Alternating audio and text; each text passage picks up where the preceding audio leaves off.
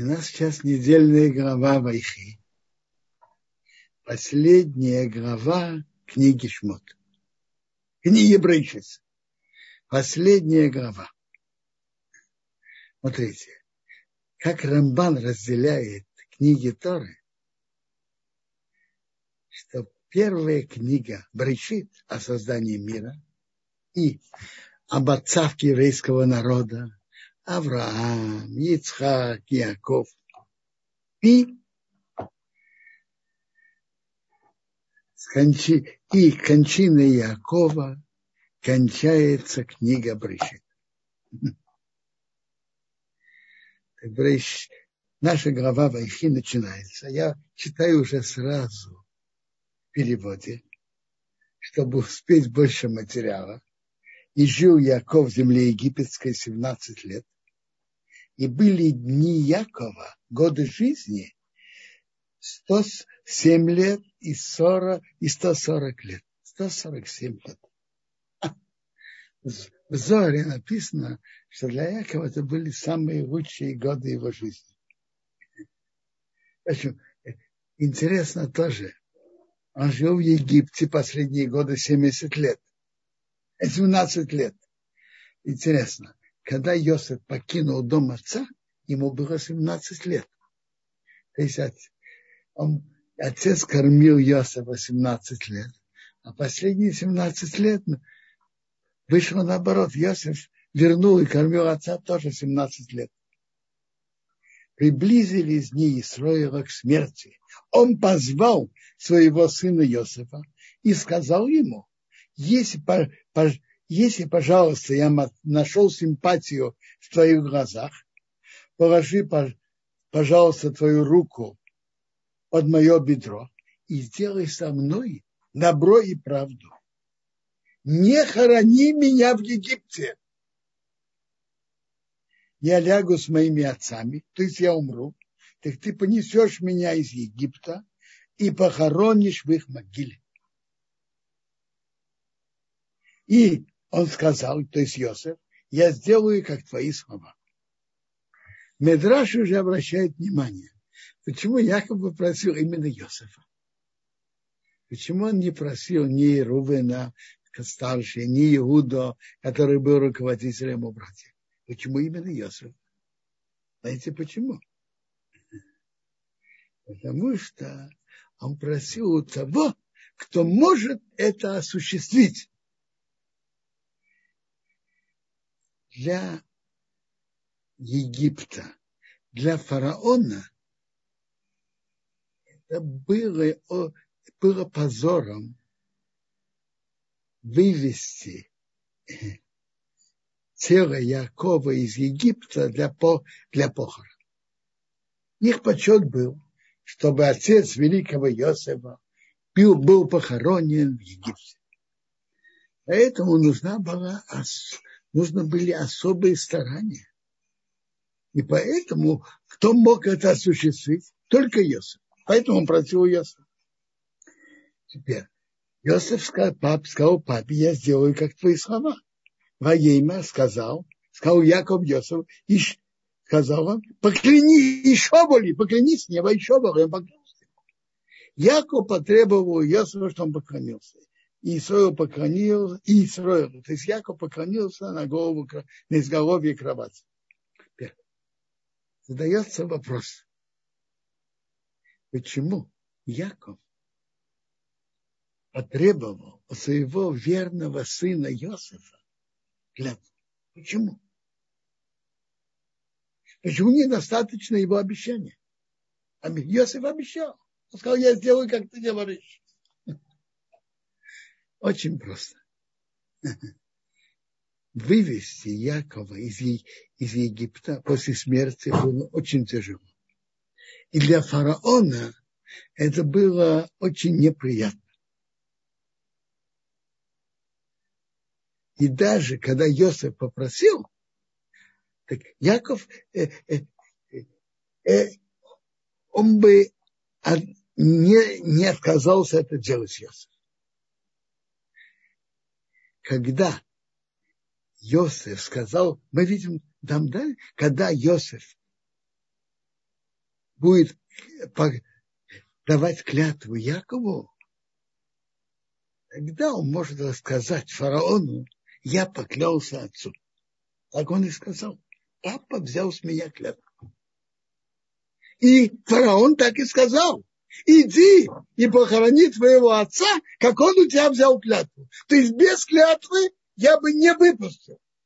Раз он у тебя взял клятву, тогда вывози, вывози.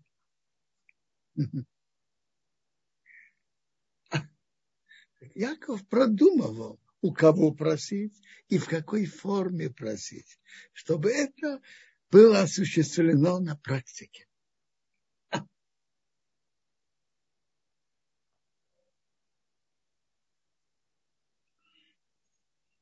Тора нам рассказывает дальше.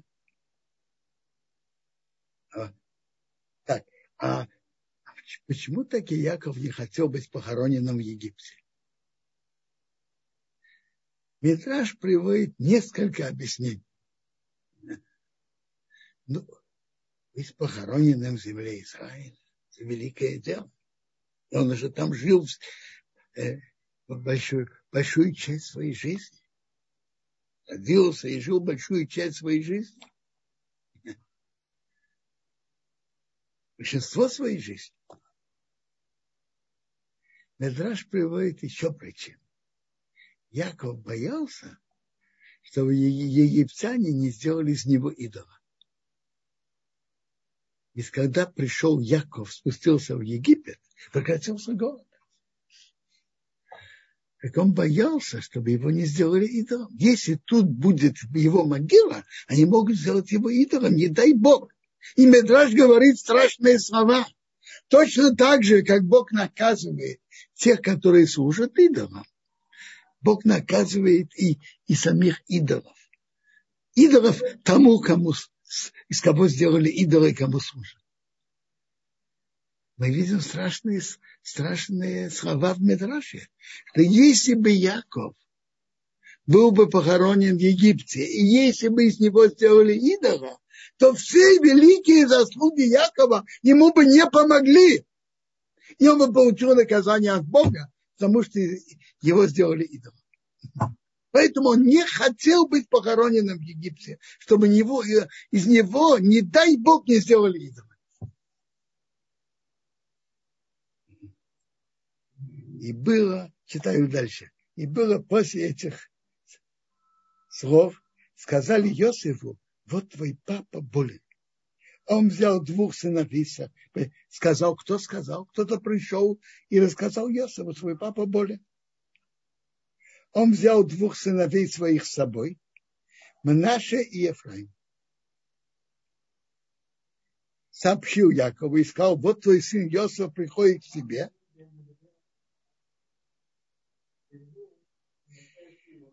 И укрепился Исраил и сел на кровать. Он уже был болен, он уже был слаб, но укрепился и сел на кровать. Медраж говорит на это великие слова.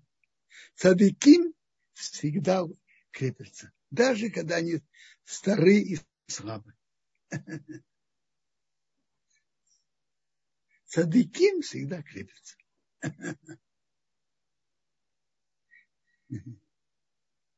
Я помню, я был с папой по общению Зацал по общественному вопросу Аравшаха, Зацал. И он, он уже был э, значительно после 90 лет. Но э, у нас он принял, был уважаемый одет, принял в уважаемой форме. Э, цадыким всегда крепится. Сказал Яков Йосифу, Бог всемогущий показался мне в Рус, земле Кнан, и дал мне благословление, благословил меня, и сказал, я тебя положу и размножаю, и сделаю тебя массой народов. И я дам эту землю твоему потомству после тебя на вечное наследство. И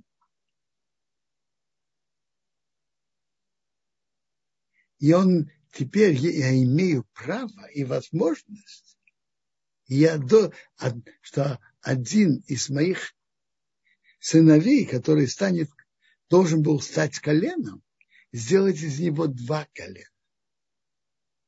Как первенец получает две доли, так я имею право одного из моих сыновей, что он должен быть одним коленом, сделать из него два колена. И, так это я передаю тебе, тебе, Йосиф. А теперь два твоих сына, которые тебя родили в земле египетской. До того, как я тебе пришел в Египет, они как бы мои. Ефраим им наши, они будут как Рубин и Шимен. Они будут как два колена. Как Рубин и Шимен отдельные колена, так Ефраим им наши.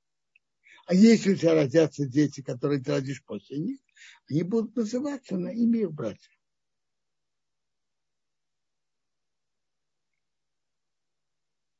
Глаза я опускаю, пропускаю несколько предложений. Глаза Исроила были тяжелые от старости, он не мог видеть. Он поднес их к нему, он поцеловал их и обнял их. Это, это важно. Когда дают благословление, иметь близкую связь к тому, кому дает благословление. Он их поцеловал и обнял.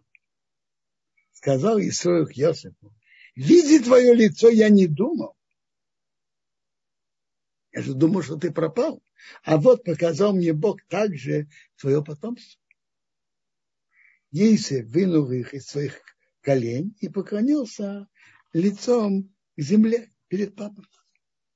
Взял Йосеф обоих, Эфраим правой стороне, с левой стороны Исроила, а Мнаша с левой, правой стороны Исроила, подвел их к нему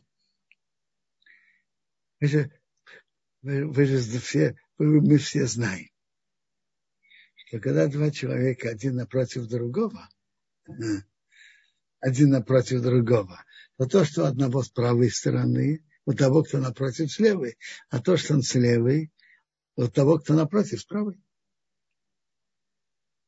Теперь, что сделал Йосеф? Йосеф пошел по простому правилу. У него два сына, Мнаш и Ефраим. Кто старший? Наш. Ифраим после него. Теперь. Правая рука считается более, более важной, более сильной более важной. Поэтому теперь кому полагается более важное благословление? Первенцу. Значит, наше. Значит, Мна выходит, что наша должен быть с правой стороны моего отца Якова. Если мы, а Ефраим с левой стороны. Ну, это, это стороны папы, а я напротив него. У меня должно быть наоборот. Наши с моей левой стороны, а Ефраим справа. Так он сделал. А что сделал его папа? Протянул и строил свою правую руку и положил на голову Ефраим а он положил правую руку на голову Ефраима. Он младший, а левую на голову Мнаши. Он сделал так намеренно свои руки. Э, есть кто переводит хотя бы наши первые. Можно перевести и потому, что наши первые. То есть он поставил свои руки так по диагонали. Вот так, как вы видите у меня. Он благословил Ясова и сказал, э, значит, благословил Ясова, он благословил его детей, значит, он благословляет Йосифа. И сказал Бог, что отцы мои шли перед ним, Авраам и Ицхак. Бог, который пасет меня с того момента, что я был до этого дня, до сегодня дня, ангел, который спасает меня от всего плохого, что благословил мальчиков, что были названы на них мое имя, имя моих отцов. Авраам и Ицхак, что значит, чтобы было видно в них воспитание мое и моих отцов, и чтобы они размножались как рыбы, множество внутри земли.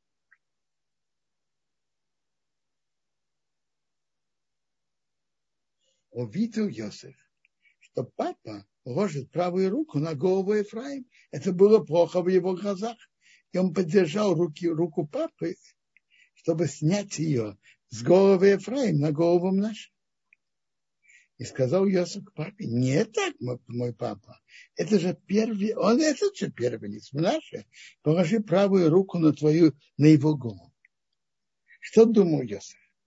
Йосиф думал так, что, по-видимому, папа, у него же глаза не видят хорошо от старости. Он не знает, где Ефраим, где Мнаше. И он, и папа, наверное, думает, что я, Йосиф, оставил э, Мнаше с правой стороны моей, а Ефраим слева. А, а он же хочет дать, положить правую руку на голову Мнаше, дать основное благословление старшему. Поэтому он так по диагонали поставил свои руки. Он не знает, где Ефраим и где Мнаше. Он желает положить правую руку на голову Мнаше, так поставил руки по диагонали. Так он поднял руку, переставить, переставить руки. Отец отказался. Он сказал, я знаю, мой сын, я знаю. Что значит, я знаю? Почему? Йосиф, э, а Яков сказал своему сыну Йосифу, я знаю, я знаю. Это важно. Очень просто. Ты думаешь, что я не знаю, где находится Мнаше и где Ефраим, с какой стороны, и ты поэтому хочешь поменять расположение моих рук. Я знаю, мой сын. Я знаю, где Ефраим и где Мнаше. Я знаю.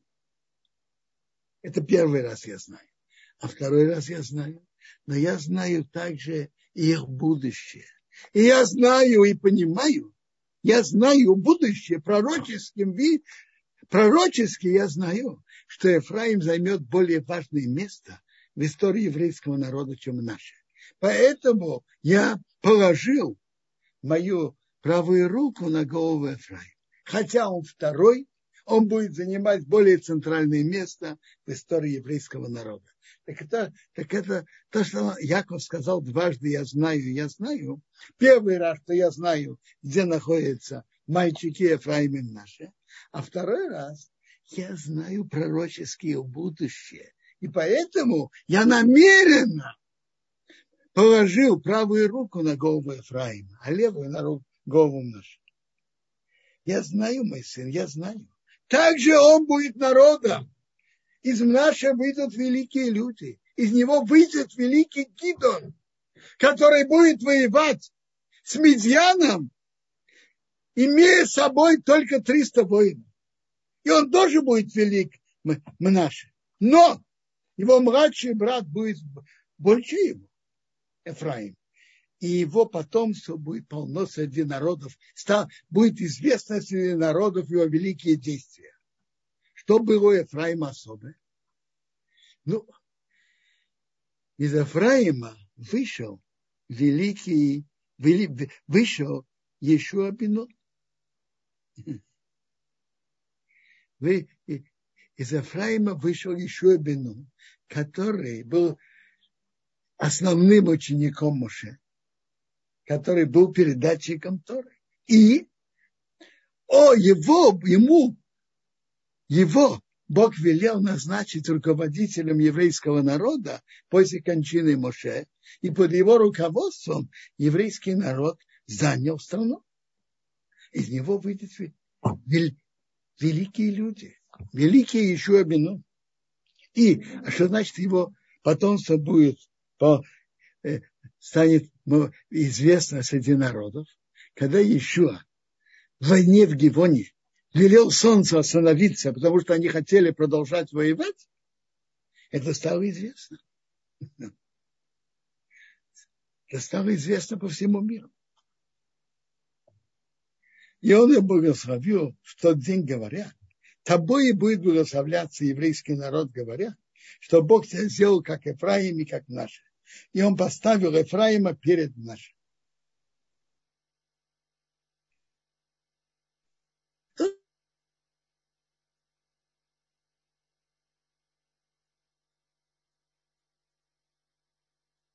дают благословление своим детям, я тоже даю говорит, всегда говорят мальчикам, что Бог тебя сделал, как Ефраим и как наш. Что особенно было в Ефраиме и Мнаше? Что особенно? А?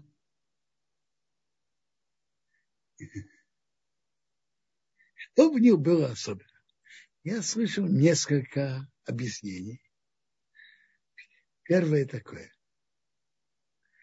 Еврейский народ, который был в Египте, а затем пророческий Яков знал, что еврейского народа будут еще изгнания, и он будет жить среди других народов.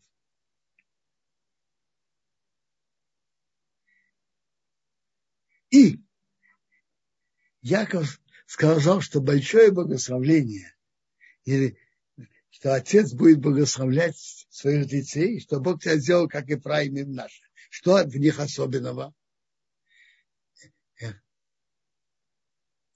Эфраим и Мнаше родились в Египте.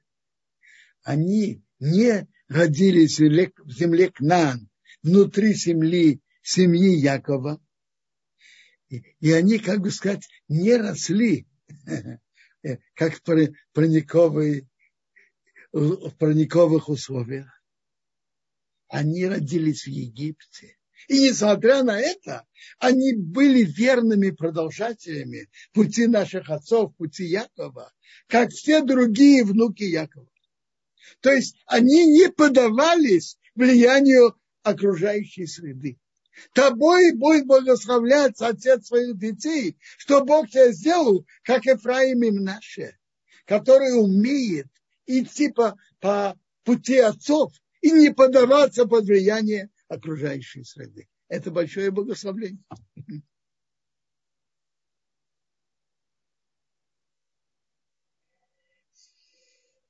Сказал Исоих Есиф, вот я умираю, вот я умру, и Бог будет с вами и вернет вас в землю ваших отцов. Исаак сказал ему, что Бог их вернет, а я дал тебе э, Тут можно перевести Шхем, одно на твоих братьев, что я взял это Эмери моим мечом и моим рукам. Одно из объяснений. Ты заботишься, я тебя прошу, чтобы ты заботился о, о моей могиле. А я тебе говорю, что о твоей могиле, что ты будешь похоронен в городе Шхем. И действительно, Йосифа, когда евреи вошли, евреи вынули, вытащили из Египта, и они потом похоронили его в городе Шхем. Известная могила в Шхеме, могила Йосифа. Тут было, было благословление, что Яков дал своим внукам, Эфраим им нашим. А вот теперь он позвал своих, своих детей дать им благословление перед смертью позвал Яков своих сыновей и сказал, соберитесь, и я сообщу вам, что произойдет с вами в конце дней. Собирайтесь и слушайте сыновья, сыновья Якова. Не слушайте Исроила вашего отца. Раши, Медраж говорит это интересные слова. Что когда Яков, Исроил, Яков хотел, собрал своих детей и сказал, я сообщу вам, что произойдет с вами в конце дней. Он хотел им сообщить, когда будет приход Машеха. Но Бог от него скрыл. В тот момент Бог ему сообщил, но Бог не хотел, чтобы он дальше сообщал своим детям. И Бог так сделал, что он забыл. Время прихода Машиаха скрыто, и никто его не знает. Это планы Бога, чтобы не знали. Видите, Якову в какой-то момент сообщили. А папа зацал, я как-то слышал, он объяснял это так. Мы уже сейчас прошли много, много, еврейский народ прошел много испытаний, много трудностей. И очень много испытаний и трагедий позади. Но представьте себе, евреи, полторы тысячи лет назад, они бы знали, что будет еще столько времени до прихода Машеха, кто знает, было бы у них терпение столько ждать. Этому Бог намеренно это скрыл. И это наибольших тайн. Известно от больших людей прошлых поколений такое выражение по приходу Машеха. Кто знает, не говорит. О времени прихода Машеха. Кто знает, не говорит. Кто говорит, не знает.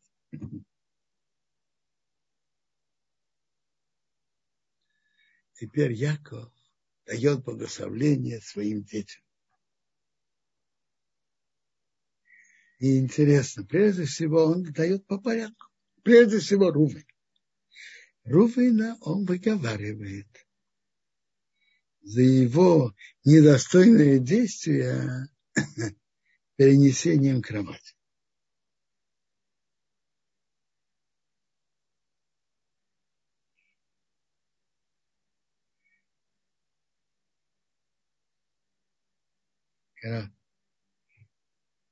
Рахель, жена Якова, была, была наиболее любимой женой Якова. И кровать Якова в, в, в основном была в, в ее палатке. Когда Рахель умерла, то Яков перенес свою кровать палатку ее, ее служанки Бил. Рувену это очень не понравилось.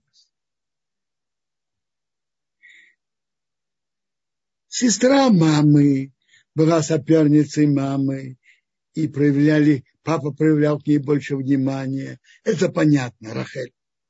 Но сейчас служ, служанка Рахель, чтобы имела больше влияния, внимания папы, получала больше внимания от папы, чем моя мама Лея. И он перенес кровать отца. А это недостойно. Сын не должен вмешиваться в дела отца. Рувин, ты мой первенец. Ты моя сила. Первин, первая моя сила.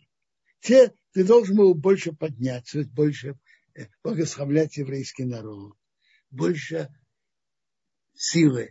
То есть царь, который имеет силу руководить, руководить народом. Торопливо, что у тебя была как вода, ты не получишь преимущества. Что ты поднялся на постель твоего отца, тогда ты осквернил того, кто восходил на мою постель. Осквернил почет Бога. Из-за торопливости ты не получишь ни царства, ни кауна, первосвященства который поднимает руки и благословляет народ. Тот, кто тороплив, не продуман, недостоин быть царем. Царь может отдать приказ кого-то казнить тоже. Представьте себе, что царь поспешный и непродуманный он отдал приказ кого-то казнить. Через час он подумал еще раз. Так он отдал приказ торопливо, не очень продуманно. Казнить кого-то. Через час он продумал еще раз и пришел к выводу не казнить его. Он отдает новое распоряжение не казнить, помиловать. Ему говорят, уважаемый царь, мы уже твой приказ привели в исполнение. Торопливый человек, поспешный, непродуманный, не, не может, не достоин быть царем.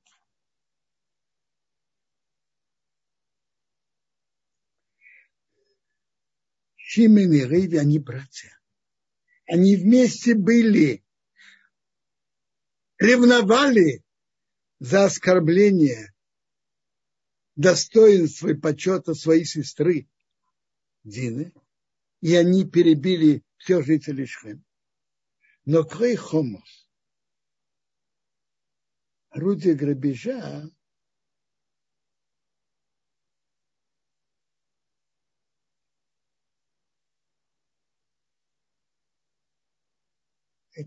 их, их, они вели себя там с оружием.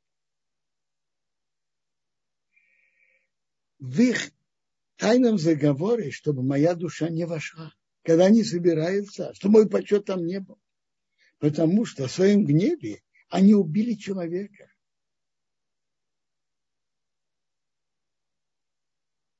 А по их желанию они вырвали крепость. Как Таргум переговорит арамейский, Унгрес, в своем гневе они убили человека, убили многих людей в Шхеме. А по их желанию сломали крепость врага, то есть крепость Шхема. Проклятый гнев, потому что он могуч. И гнев, потому что он тяжелый. Я их разделю среди Якова и разброшу среди еврейского народа. Интересно. Яков проклинает кого? Их гнев. А, а между прочим, для чего он им сказал об их качестве гнева? Для чего? Какая польза? Он это сказал, когда человек знает свой недостаток, он знает, будет знать, над чем работать. У них качество гнева. А что значит он проклял их гнев? Как можно проклинать гнев? Папа зацал.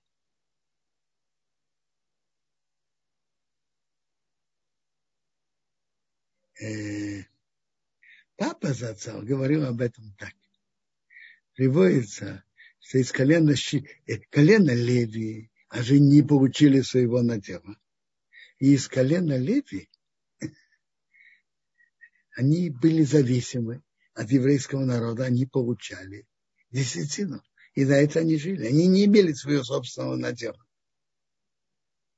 И, и они были зависимы от других. Человек, если кто-то начальник, и он сердится, он того увольняет, того понижает в должности. А если человек зависимый, и он сердится, и он на кого-то сердится, его гнев имеет силу? Нет. Его гнев проклят. Его гнев не имеет никакой силы.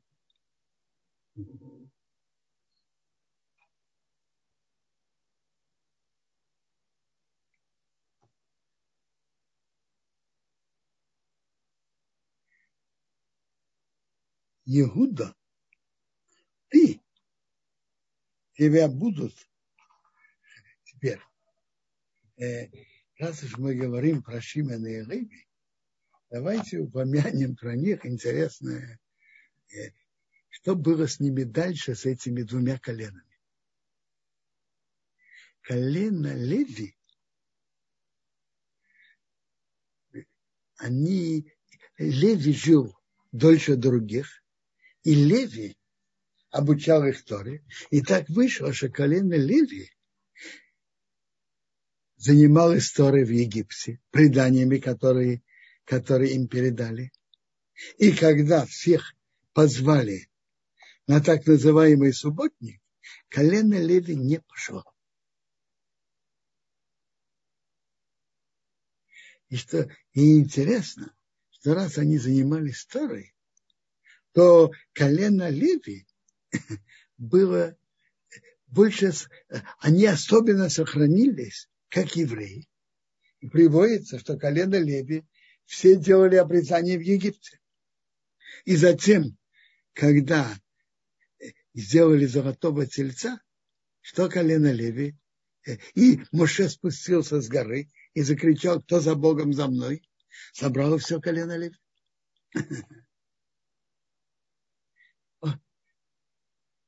То есть у Шимена и Леви было качество гнева, было кипение.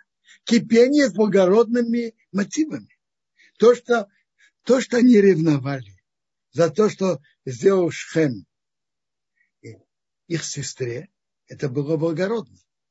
Но гнев, он как огонь, он не знает границ. И, и они делали действия невзвешенные, за что Яков их действительно критиковал. Гнев был, имел благородный мотив. Но то, что они уничтожили всех жителей, всех мужчин города Шхем, это было невзвешено. И на это Яков их критиковал. Теперь это гнев. Когда колено Леви учила Тору и трудилась над Торой, то это сделало благородными их все качества, в том числе качество гнева. И гнев стал уже в рамках, как, как говорят, использовать ядерную энергию в мирных целях. Этот гнев они использовали в чем? Чтобы выступить против тех, которые служили золотому тельцу. Используя этот гнев взвешенно благородном верном направлении. У колена Шимона, к сожалению, это не случилось. И поэтому в сороковом году в пустыне они встретились, если можно так выразиться, с двух сторон баррикад. И Шимон, и Леви. И оба кипели. Пинхос из колена Леви кипит. Что такое? Иметь отношение с нееврейками?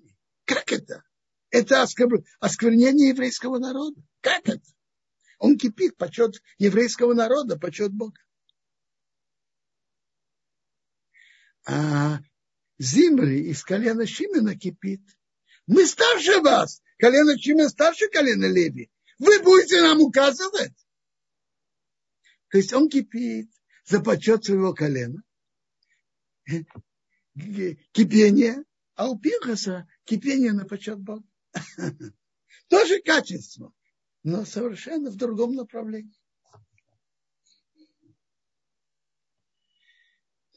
Видите, Тора может облагораживать все качества человека, даже качество кипения, вставлять его в рамки.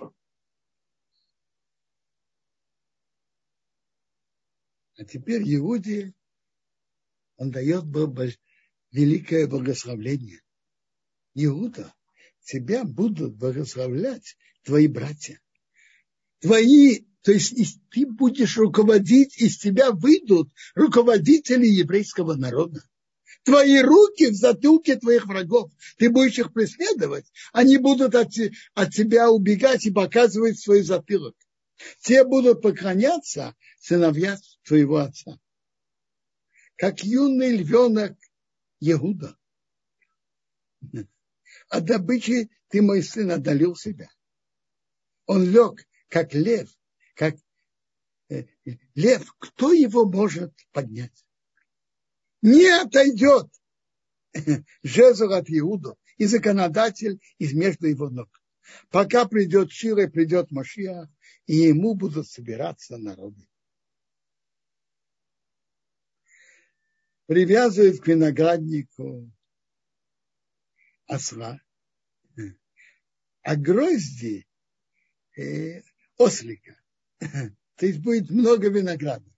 Будет мыть в вине свою одежду и в крови винограда свою одежду. Красные глаза от вина и, бе, и белые. То есть будет много, будет, у них будет много вина и белые зубы от молока, от изобилия молока. Тоже интересно. Тут говорится, что богос... Яков дает благословление Иуда, с него будут руководители еврейского народа. Есть. Наши мудрецы обсуждают, почему Иуда заслужил царство. А? За что? Почему именно из его потомков должен выйти царь Давид, который стал царем над еврейским народом. Его помазал пророк Шмуил на царство. Из него дальше идут все цари. И в будущем царь Машех тоже будет из его потомков. Да что? Написано несколько мнений. То, что он был готов посадить себя в рабство вместо Бениамина. Не одно, от одно мнение. Есть мнение, что в истории с Иудой, с историей с Тамар, Иуда признался. Она права, это от меня. Когда послали ему э, эти предметы, Тамар, чьи эти предметы? Иуда признался, это от меня. Признался. Ему было очень неприятно и очень неудобно. Рабхайм Шмулевич зацал, я помню, он говорил об этом так. Э, что это значит? Это значит, Иуда сделал доброе дело. Ему за это дали благословление быть царем. Как говорится, ты хороший мальчик, дадим тебе конфетку. Как это звучит? Ведь нет. Нет. Качество царства, что человек принимал ответственность за, свое, за свои действия. Быть руководителем народа – это не уметь хорошо позировать перед средствами массовой информации. Не это качество царя. Качество царя – нести на себе ответственность за еврейский народ. Проявлять ответственность. Теперь Иуда, когда он предложил обмен, чтобы его взяли рабом вместо Бениамина, это принятие ответственности. Он, приним, он обещал папе привести Бениамина, и Бениамина взяли в рабство. Он принимает на себя за всю ответственность и платит за это. Он предлагает и просит, чтобы его посадили в рабство вместо Бениамина. Это ответственность.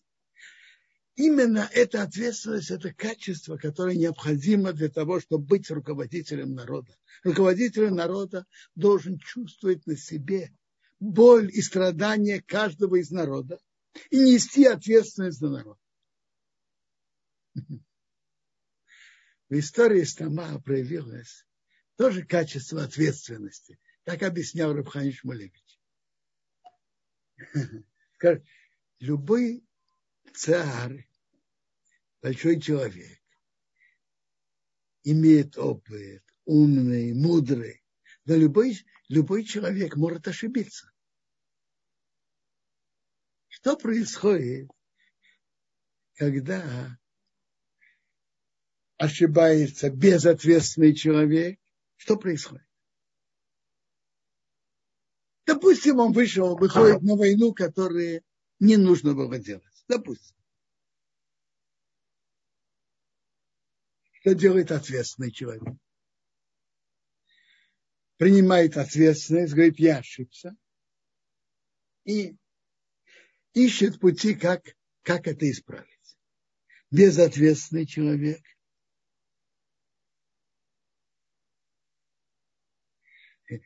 Как безответственный человек, что он делает? О, для него центрально его почет. А раз это его почет, так он, чтобы оправдать свои прошлые действия, он, он не имеет мужества признавать, признаваться в ошибке. Так он, он обязан оправдать свои прошлые действия. Конечно, он, он объявляет, что он поступил верно. И для этого он, скажем, продолжает войну. Погибают новые люди. Чтобы не признаваться в дальнейшей ошибке, он опять продолжает ошибку – чтобы не признавать. Он продолжает э, действия, которые наносят ущерб стране и погибают люди, чтобы не признавать, не признать, что он ошибся. Какой человек который не может признать свою ошибку и изменить, недостоин быть руководителем народа. Иуда имеет все достоинства ответственности, и в том числе принимать ответственность на себя, признавать, что он ошибся, признавать правду. В истории с Тамар он признался, что он это сделал. Признал о том, что он это сделал, принял на себя. Это величие руководителя. Первое – нести ответственность за народ. Качество ответственности. Чувствовать на себя бремя ответственности за народ. И быть готовым, если действительно сделал ошибку, признать ошибку и исправить ее. Это качество, которое необходимо, это, чтобы быть достойным, быть руководителем еврейского народа, нужно иметь эти качества. Как говорил Рабхайм Шмулевич отцом. Ну, может быть, вопросы? Э, спасибо огромное, Рубин Силан, за урок. Есть вопросы от наших участников. Я буду сейчас их озвучивать. Э, чат, чат уже открыт, можно писать ваши вопросы. Мы в 20.45 заново его открыли. Первый вопрос от Виктории. Э, получается, что Яков и Ицхак в конце своих дней плохо видели. Что это значит?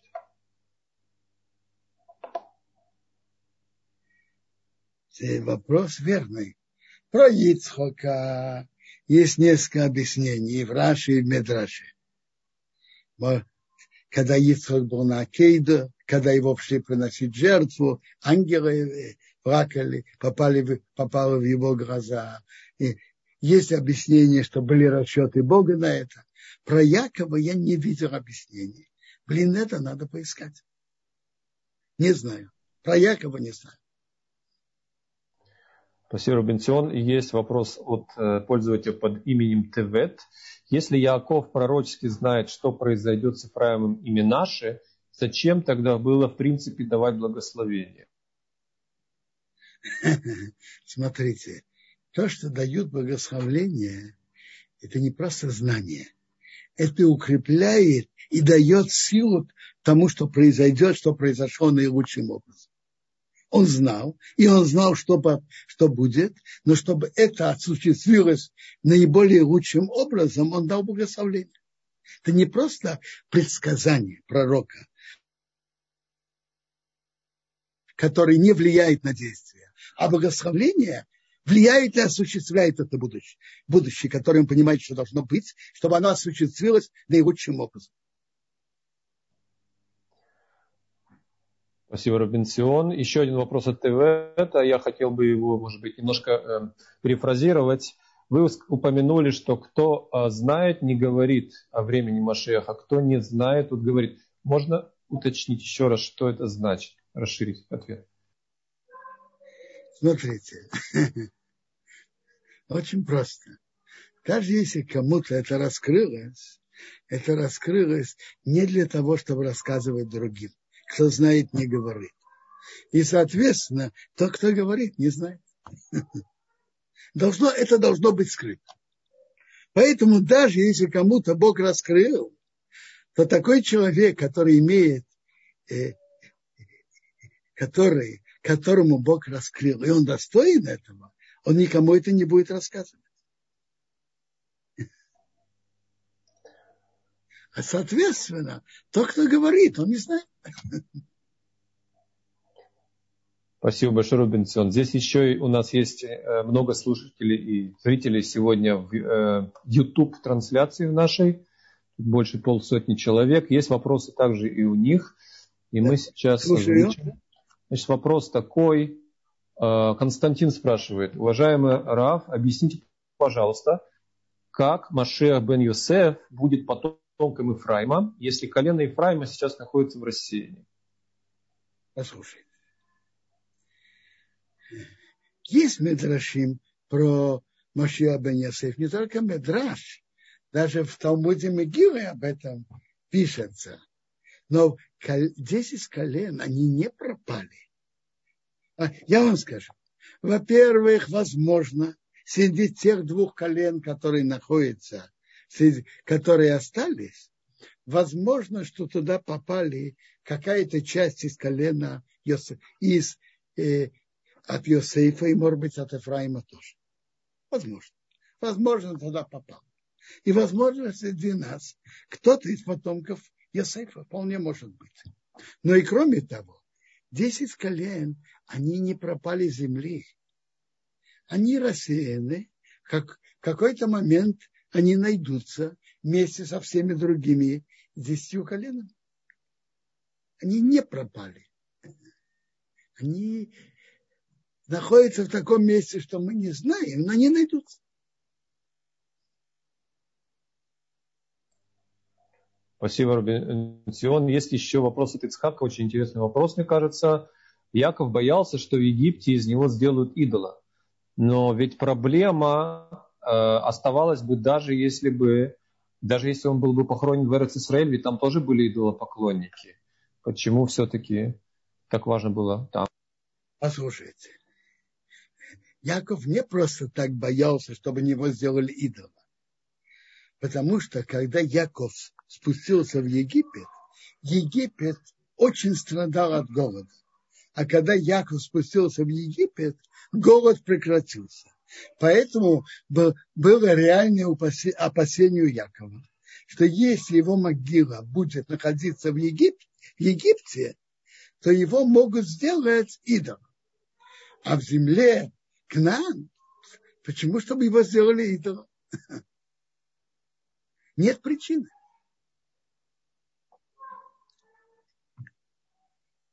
А, спасибо. А тут есть Калман, он свой вопрос уточняет. А, если клятва Иосифа нужна для того, чтобы быть похороненным в Эрец Кнаан, в главе Ваигаш Всевышний обещал Яакову, я не зайду с тобой в Мицраим, и я возведу тебя. Также возведу оттуда. И Иосиф возложит руку э, свою на твои глаза. Для чего тогда нужна клятва Иосифа? Смотрите, есть обещание Бога, а есть то, что мы обязаны делать. То, что э, верные пути для осуществления, когда Бог что-то обещает. Это значит, что мы должны сложить руки и ничего не делать. Это не так. Мы должны делать то, что мы можем, а Бог помогает, чтобы это осуществилось. Допустим, фараон мог бы даже после просьбы Иосифа и после того, что он говорит, «Э, папа взял с меня клятву, а я не готов на это. Папа взял с меня клятву, это твоя проблема с папой и с клятвой, а я не готов. Так Бог обещал, что это осуществится. Но Яков со своей стороны должен был делать все, что в его силах и возможностях, разумным, верным путем. И то же самое Иосиф так поступал. Есть, есть даже Бог что-то обещает, но, но мы должны делать с нашей стороны, что мы должны. Мы должны делать наши старания. Очень просто. А чтобы наши старания имели успех, это уже нужна помощь Бога. Мы делаем наши старания, а чтобы, это, чтобы осуществилось как надо, нужна помощь Бога. А, Рабинсион, тут э, вопрос от Якова. Он э, пытается узнать все-таки ваше личное время. Все-таки почему э, Иуда, а не Юсеф, выбраны в качестве царей быть в Израиле? Послушайте, я в эту тему много не входил, но говорят очень много про царство Иуда и про царство Иосифа. Когда Иуда встретился и говорил с Иосифом, два царя между собой говорили. И в дальнейшем, когда царство Израиля разделилось на два царства, царство Иуды и царство Исраил, так известно, что царство Исраил считалось царство Иосифа, потому что из первых и первым видным руководителем был Яровом Бенавод из, из колена э, из, из Ефраима. Был Еу бен Нимши из колена Мнаше, был Омри, потом его сын Ахов из, из Ефраима. То есть известно э, э, царство десяти колен называют Маухут Йосеф. И, и было такое царство. И есть, есть разница между ними. Есть между ними разница, на чем она строилась. Э, в Таилим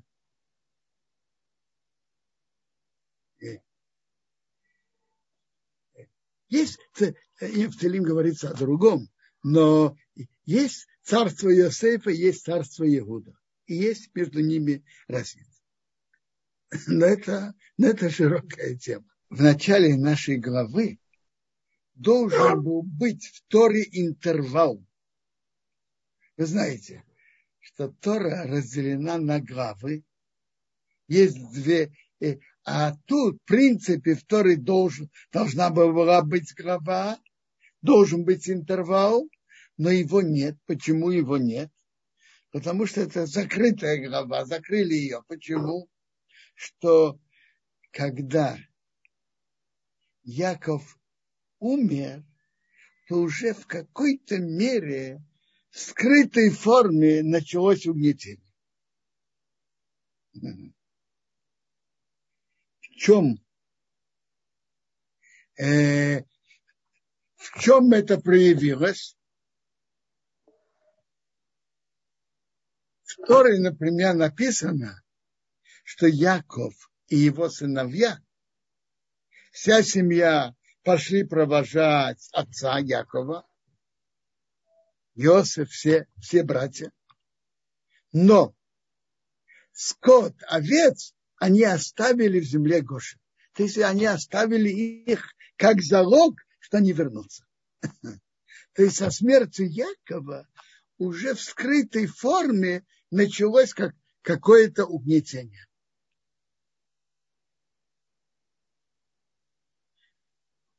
Мы на вчерашнем уроке мы были в середине благословления Якова с своим сыновьям, которые потом из каждого было колено.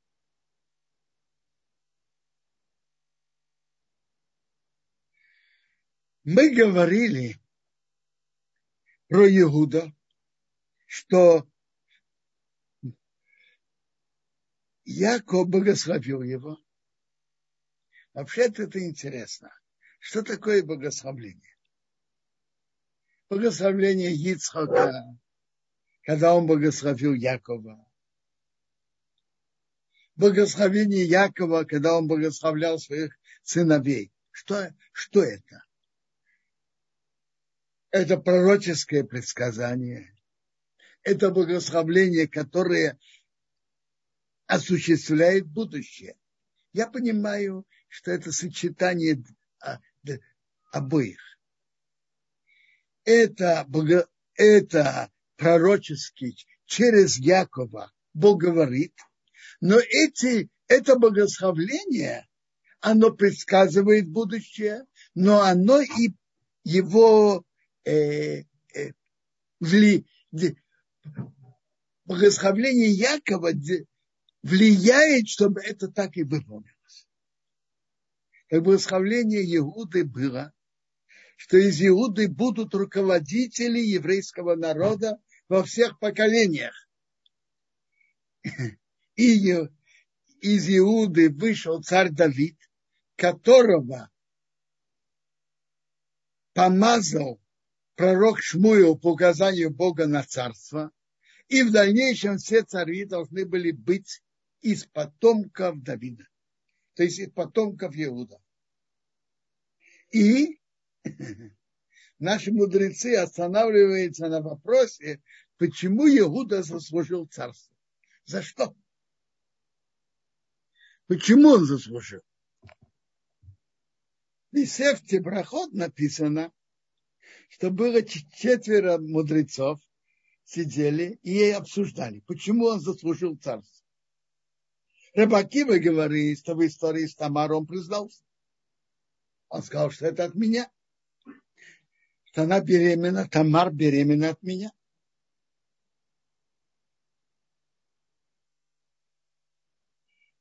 Есть, есть мнение, что то, что он, то, что он сказал насчет Есева, зачем его убивать, лучше продадим. И есть мнение, то, что он согласился, то, что он предложил, стать рабом вместо Бениамина. Так я уже вчера говорил об этом, что Абхай Шмулеви Зацал об этом говорил, что это не просто хорошее действие и премия за это. Нет, не только это. чтобы быть руководителем народа, основное и центральное качество – нести ответственность за весь народ. Это большое... Человек должен чувствовать на себе ответственность за всех. За весь народ. И это чувство ответственности, оно центральное и необходимое.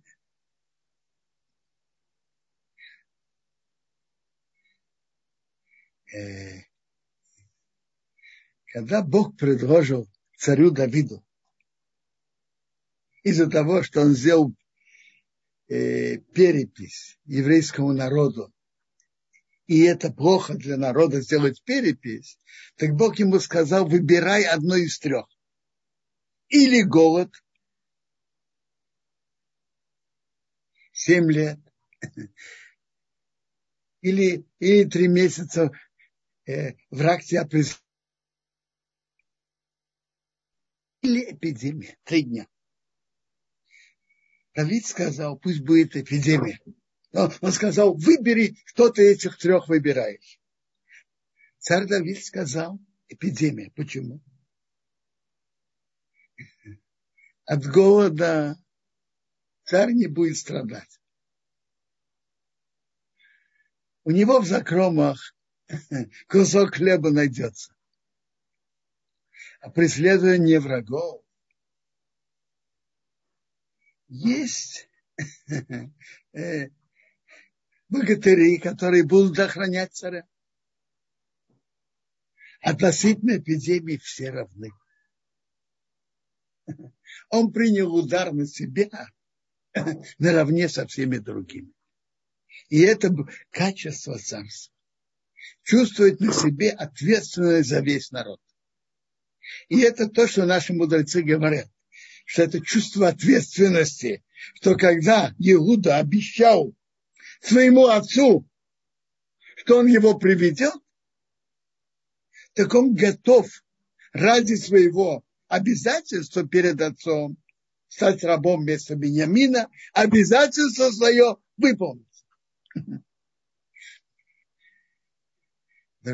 И та же сторона ответственности была у Иуда относительно Тамар, что Иуда сказал, она права, она беременна от меня, и этим он признал в своем действии, которое было ему очень неприятно признаться, было большим позором, но из-за качества ответственности он признался.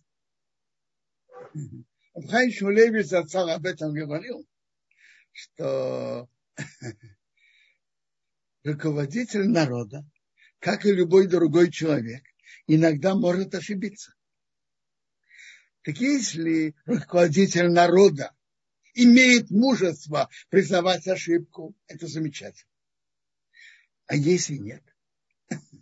Чтобы ты зачастую, чтобы доказать, что, что я был прав, он делает вторую ошибку. А чтобы доказать, что я был прав и во втором действии, э, э он делает третью ошибку а кто от этого страдает и погибает? Народ. Тот, кто руководитель, который не имеет мужества признавать свою ошибку, не достоин быть руководителем. Первое основное качество руководителя еврейского народа, что он э, несет ответственность и готов признавать свою ошибку и исправлять ее.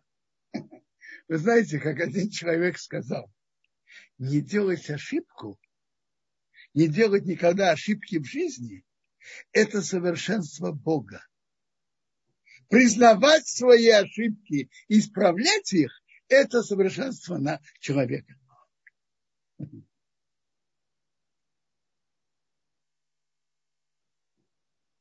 Дальше идет богословение, после, после Иуда идет, после благословения Иуда идет благословение Звулуна и Сахара.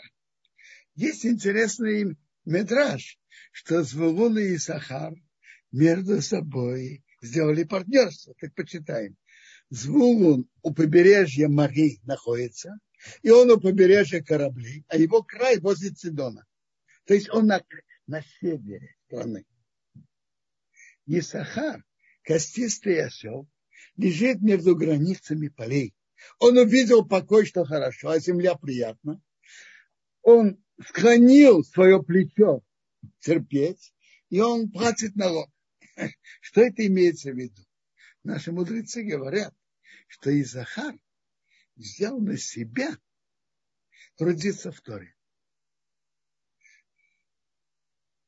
И Исах, э, как, как осел, трудолюбивый, упорный. И Исахар и Звулун сделали между собой договор,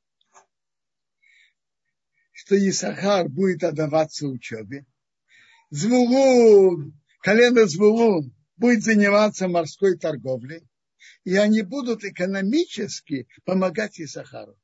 И они будут между собой делить этот мир и будущий мир. Это то, что раз говорит нам Медраж по Исахара из Булуна. И интересно, тут они упоминаются один возле другого. И, и тоже тут написано, Звулун упоминается раньше Исахара. То, что Исахар занимается Торой, это благодаря помощи Звулуна. И, и очень интересно, тут мы слышим, какое центральное достоинство должно быть у человека, кто занимается Торой. А? Какое? скажите, если кого-то назовут ослом, он может обидеться, а? А тут написано про Исахара. Исахар – костистый осел. То есть, какое качество символизирует осел? Усердие, трудолюбивость, упорство. И это очень центральное качество для тех, кто отдает себе Тор. Таланты тоже помогают. Но надо знать, человек с талантами, хорошими, прекрасными талантами, если он не будет трудиться, он что-то будет знать, но большим Талмит Хахамом он не вырастет. А человек даже со средними талантами, если ему будет упорно трудиться, он вырастет большим человеком в Торе. Известные люди, которые были со средними талантами, и выросли большими людьми в Торе. Известно это про кого-то из прошлых поколений. Известно из людей, которые жили с нами вместе. Я знаю про одного человека, про которого это говорили. Из-за из величия его уровня в Торе и почета этого человека я не буду называть его по имени, но я его очень хорошо знал. Он у, усердно учился. Сначала не очень, не очень понимал, продолжал учиться. И вырос большим знатоком Торы. Я, я его уже увидел, когда он был большим, большим человеком Торы. Его таланты раскрылись вместе с трудом в Торе.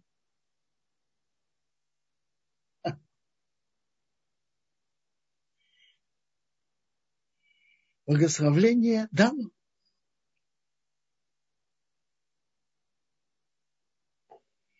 Про каждого из них, из своих, из колен, Яков говорит о, о том, что будет, какую роль он будет играть в истории еврейского народа. Дан. Дан будет судить свой народ, как один из колен Израиля, как самый центральный, как Иуда. Пусть будет дан, как змея на дороге, как змея на дорожке, которая кусает пяту коня, а всадник падает назад. Твоей помощи я надеюсь, Бог. Что тут, что тут говорит ему Дану про Дана Яков? Смотрите. Дан играл центральную роль в истории еврейского народа, что из него вышел Шимшон, который был судьей и руководил еврейским народом 20 лет. Почему он, он сравнивает Дана? Яков сравнивает Дана со змеей.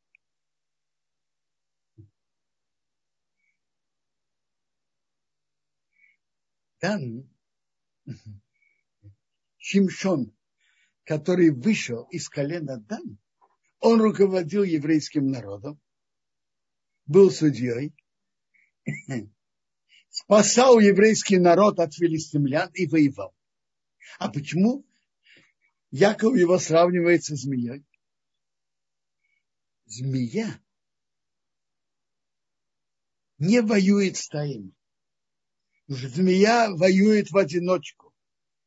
В отличие от всех других судей Израиля, которые воевали с армией,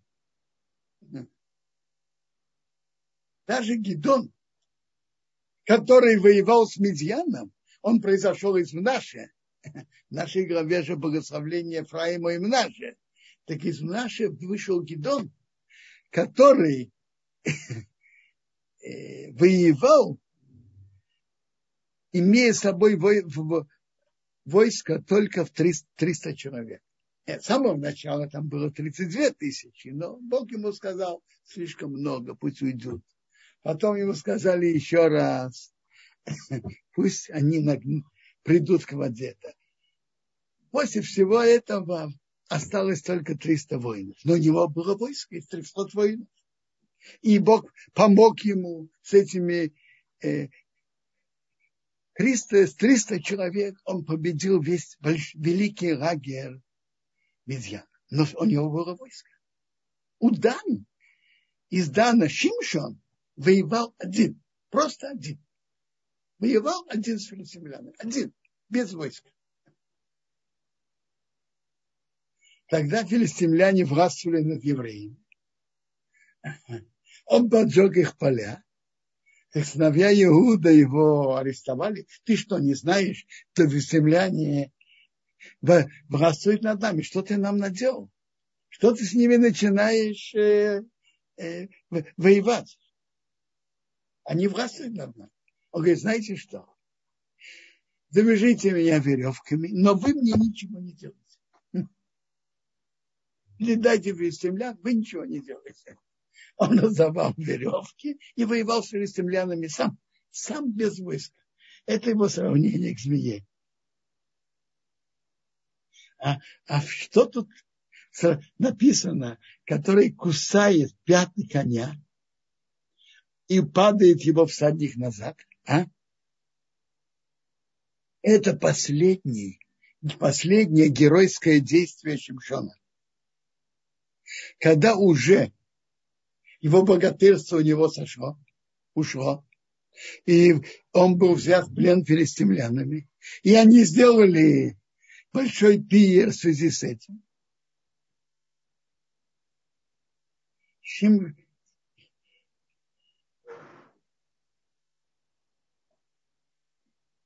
Когда Шимшон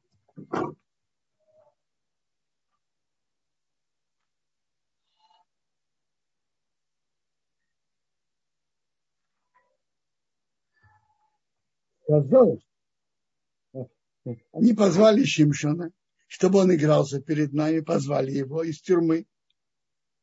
И поставили Шимшона между столбами. Шимшон сказал, парню, который держал за его руку, отпусти меня. я хочу, пощ... Пощ... ему выкрыли за глаза, да не пощупать столбы, на которых стоит этот дом. И я обопрусь на них. А там было много людей.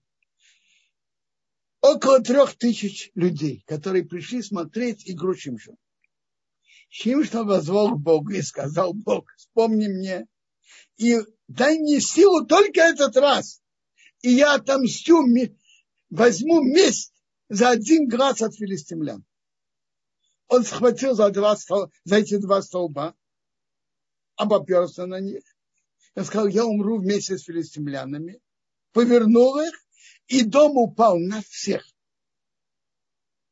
И написано, что погибшие при его смерти было больше, чем тех, которые он э, убил при жизни.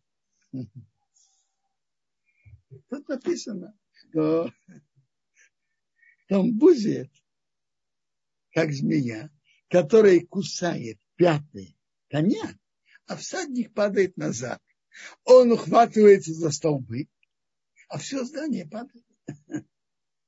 И на это он, Яков сказал, на твою помощь я надеюсь, Бог, что ты поможешь ему тогда.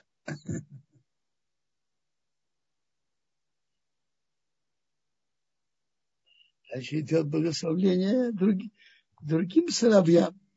Рагдот, который шел впереди еврейского народа, когда они вошли в страну. И все вернутся без погибших, без потерь.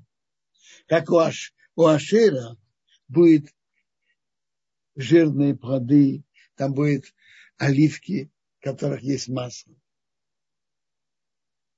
Нафтоли, как серна, там быстро поспевают плоды, и он дает хорошие э, слова. Есть два перевода. Или он дает, он благословляет Бога за вкусные плоды, которые поспевают рано на столе. А второе объяснение, что в войне э, была война, в которой Борог, сына Винуама из колена Нафтолии, воевал. С Яхин царем к нам. И они, и двора, и, и бара, барак двора воспевали Богу благодарность за помощь в войне. Он дает красивые слова.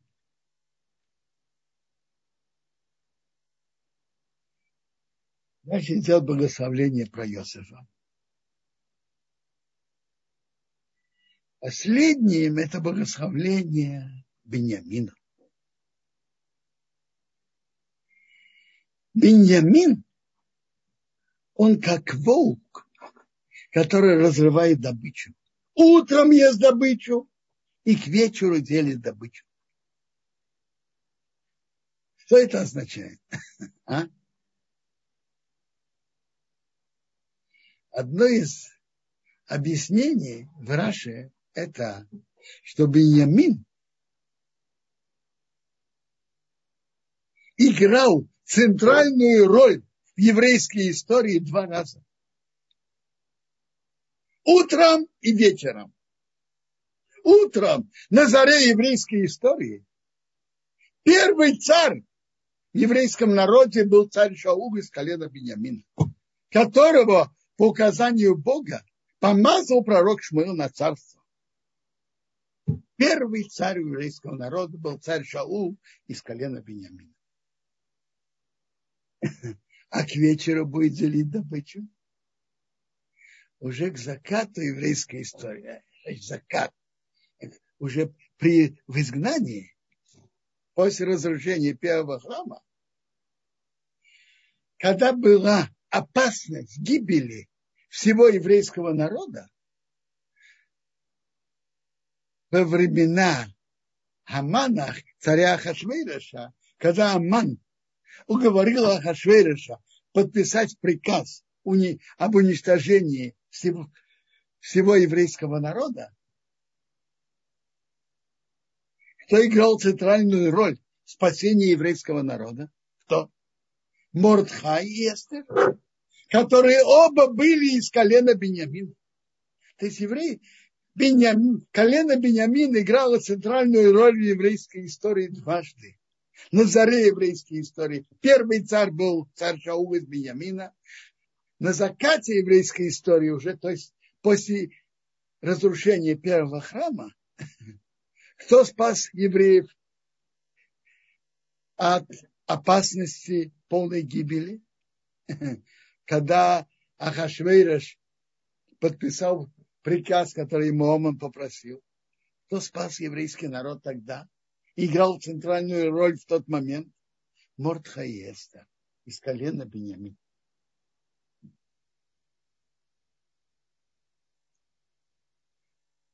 Все это были колено Израиля 12. И то, что им говорил Отец, благословил их, каждому соответственно его благословлению благословил их. То есть каждому соответственно тому, что у него с ним произойдет в будущем.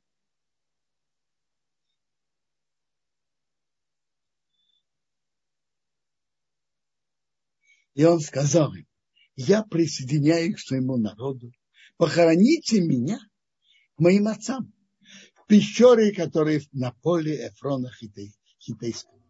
Пещеры, которые на поле Махпиро, которые возле Ма, Ма у Мамры, земле Кнан, что Авраам купил поле от Эфрона Хитейского наследства на могилы. Туда похоронили Авраама, Сару его жену, там похоронили Ицхока и Ривку его жену, и там я похоронил Лей. Поле куплено, и пещера в нем сыновей Яков закончил, указывает своим сыновьям, положил свои ноги на кровать и, и умя присоединился к своему народу.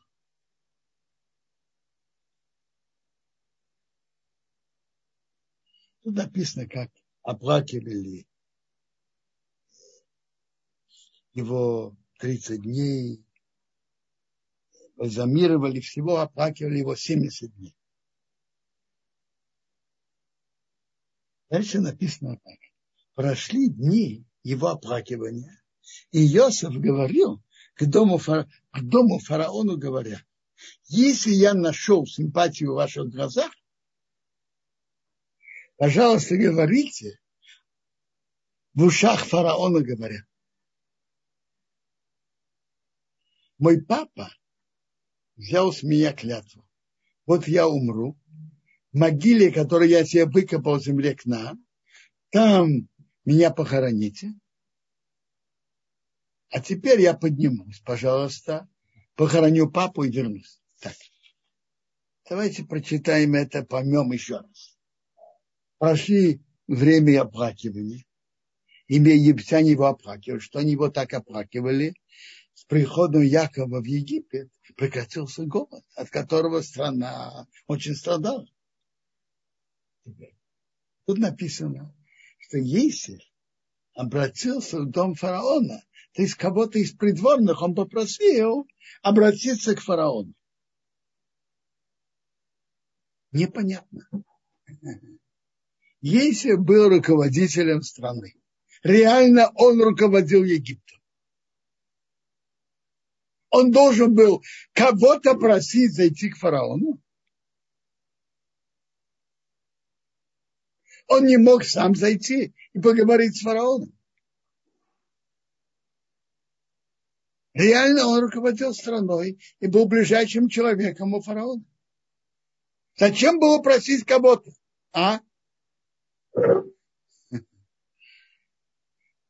Я слышал от имени Рабхаим Канев, от имени э, Стайпера, отца Рабхаим Каневского, такое интересное объяснение. От его имени, не напечатано. Представим себе, что Йосеф приходит к фараону и говорит ему, послушайте, послушай, фараон, папа взял у меня клятву, и папа попросил меня, чтобы я его э, похора... пое... чтобы его похоронили в его могиле. Там, где он выкопал земле к нам. Между прочим, мы видим тут, э, как Йосеф говорил, в какой форме. Он не говорит, что именно он хочет именно там, потому что там земля к нам лучше или что. Нет. Папа просил в той могиле, которую я уже выкопал земле к нам. Когда-то, когда я жил в земле к нам, я уже выкопал семейную могилу. Я хочу быть там похоронен. То есть это деликатная, в деликатной форме просьба.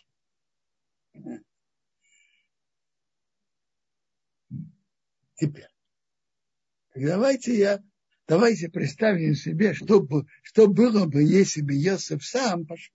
Почему он просил через кого-то, а не пошел сам? Давайте представим себе, что Йосиф приходит в фараон и говорит, послушай, уважаемый фараон, папа меня просил, что его похоронить в могиле, которую он уже приготовил в земле к нам. И я пойду, поеду, похороню папу и вернусь. Фараон его спросит, скажи, пожалуйста, сколько времени ты тут будешь отсутствовать? Он скажет, я не знаю, там, три, три, четыре, пять недель. Фараон ему скажет, между нами, Йосиф, ты же знаешь, ты же прекрасно знаешь, что реально ты руководишь всем тут в Египте. Если ты будешь отсутствовать 4-5 недель, все рухнет. Без тебя невозможно. Все рухнет. Между нами. Ты не можешь этого сделать. Покинуть Египет и не руководить им столько времени. Это если Есер ему скажет. А если какой-то ми, министр придет к фараону и скажет, что Йосиф просил, что он должен поехать похоронить его папу и будет отсутствовать 4-5 недель.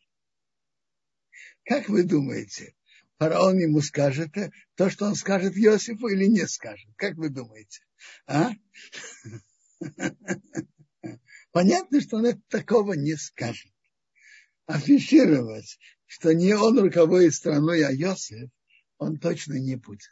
Это он может сказать, это он скажет Йосифу, а не кому-то другому. Чтобы этого не произошло, Йосиф заранее попросил через кого-то другого.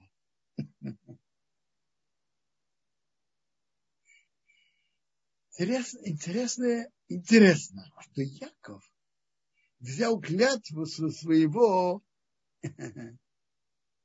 любимого сына. Для чего? Чтобы он его похоронил в земле к нам. Почему? Он что, ему не верил? Он не верил Иосифу, что он выполнит то, что он обещал. Иосиф обещал, зачем клятва? Человек, который верен своему слову, можно верить на слово. Почему же он взял у него клятву?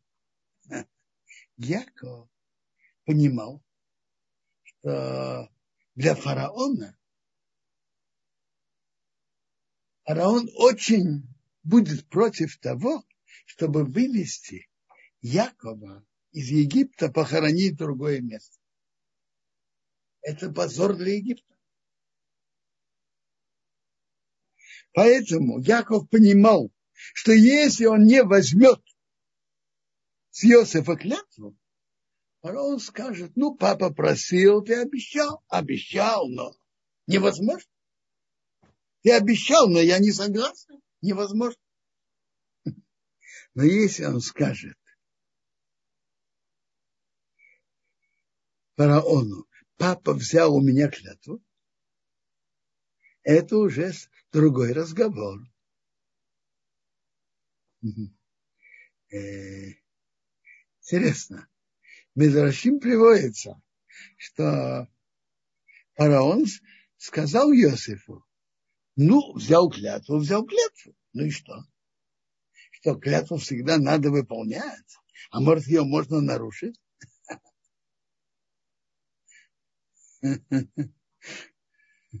Я выражаю, не написано точно, там не написано, в какой форме Иосиф ему сказал. но я скажу вам форме, которой можно выразить. Ой, уважаемый фараон, я себе запишу. Я для себя запишу, что клятвы можно не выполнять. А вы знаете, что были и клятвы о сохранении государственных тайн, личных тайн фараона, которые Иосиф поклялся. Когда он понял от Иосифа, что если клятвы не обязательно выполнять, то это и фараону тоже невыгодно.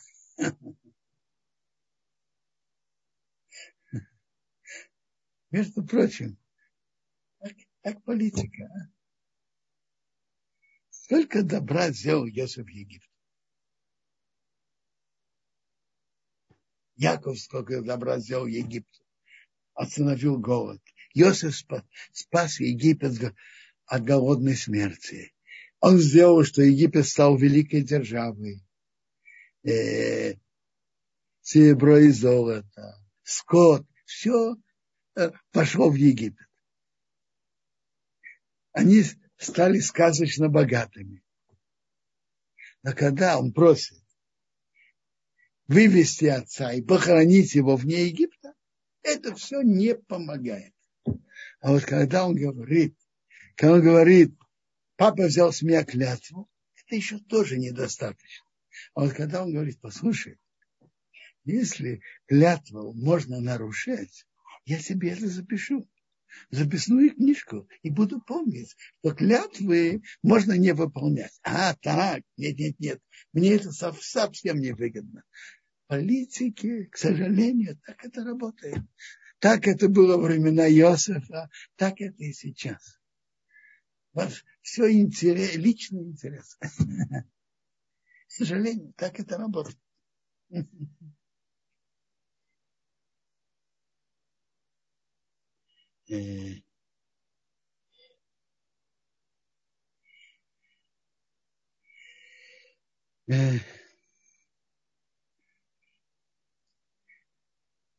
мы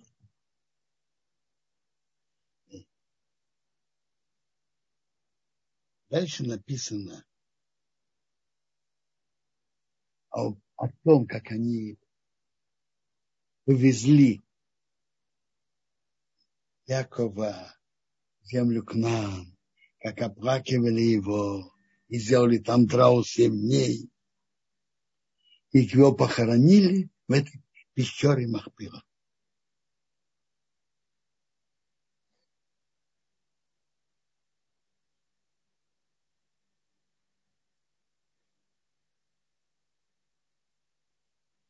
Это Тора нам рассказывает, что братья Иосифа после смерти Иосифа стали бояться и опасаться. Давайте почитаем, как написано.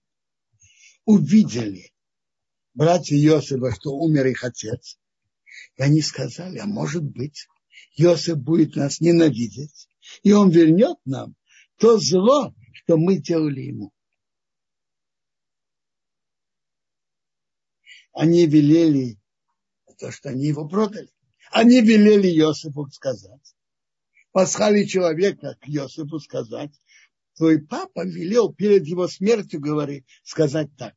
Так скажите Иосифу, пожалуйста, прости грех твоих братьев и то, что они провинились перед тобой, что делали тебе плохо. А тебе прости преступлением рабов Бога твоего отца. Бог, Бог сейчас остался. И Ейсев плакал, когда они говорили к нему. Интересно, как братья могли это сделать?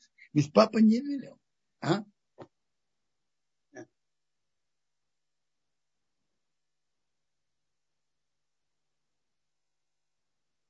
По-настоящему папа не велел.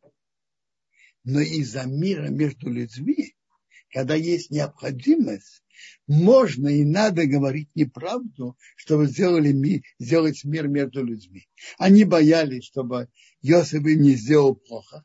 И поэтому они изменили из-за мира.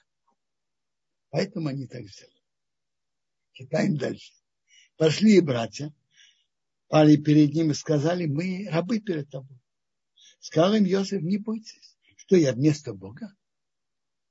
Вы думали на меня плохое, а Бог посчитал это хорошим, чтобы делать как сейчас, чтобы жило большое, большой народ. Ведь вы сделали, вы меня продали с плохими намерениями. Но что вышло? Как Бог повел? Бог повел, что, что ваша продажа служила, чтобы я попал в Египет. И фараон оставил меня во главе Египта для того, чтобы я мог спасти много людей.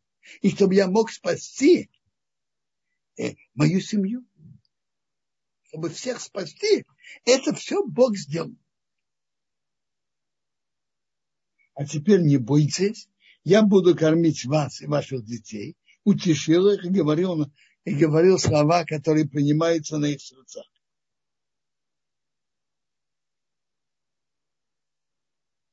Что значит, что Есиф сказал, не бойтесь, я что, вместо Бога? Вот говорят от имени Рабица Кутна Разацал, приводится же, что человек должен уподобляться качеством Бога. Каким качеством Бога? А? Рабица, от имени Рабица Кутна Разацал говорят, что каждый из нас, то, что должен уподобляться качеством Бога, это качеством добра и милосердия. А качеством наказания, месть, качеством наказания нет. То есть Иосиф сказал так, что я вместо Бога. Речь ведь идет о наказании. А я что вместо Бога? Наказывать это только функция Бога. Мы должны делать добро. Ну, есть бедин, который есть указание по закону, как наказывать. Но я, я не бедин, я простой человек. Э, чтобы вас наказывать? Нет. Человек должен уподобляться качеством Бога, качеством милосердия, а не качеством наказания.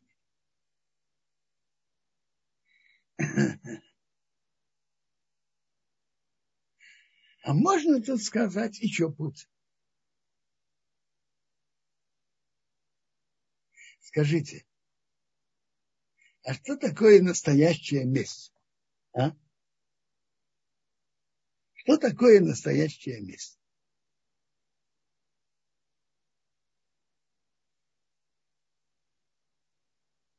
Настоящая месть сделать другому то, что он сделал тебе.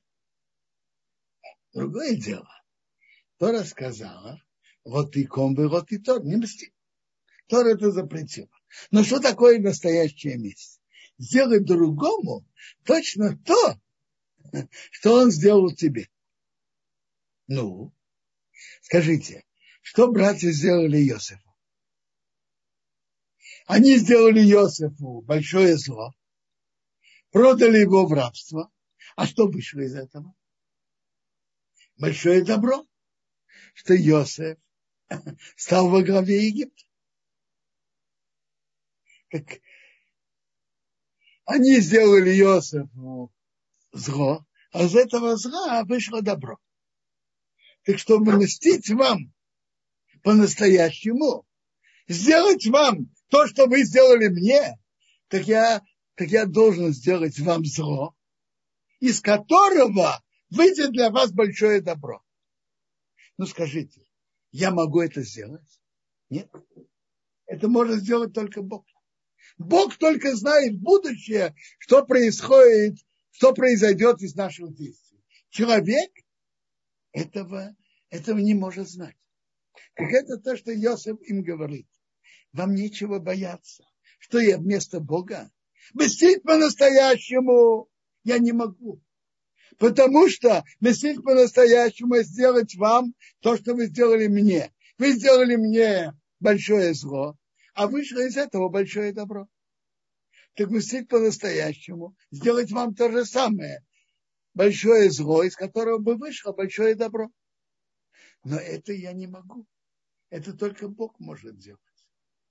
Знать, что произойдет из наших действий, знает только Бог. Так если мстить вам, точно сделать вам то, что вы сделали мне, я не в состоянии, не могу. Я не знаю, что выйдет. Сделать вам зло, чтобы на него вышло добро. Человек этого делать не может. Это только Бог знает, что выйдет. Я что, вместо Бога?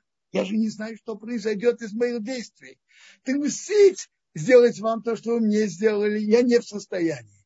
А раз так, то вообще нет понятия э, э, мести. Поэтому не бойтесь, я буду кормить вас. То есть и другие. Очень, интересный пшак. Ну, если у кого-то есть вопросы, пожалуйста. А, спасибо огромное, Рубин Сион, за урок. У нас есть слушатели также и в YouTube.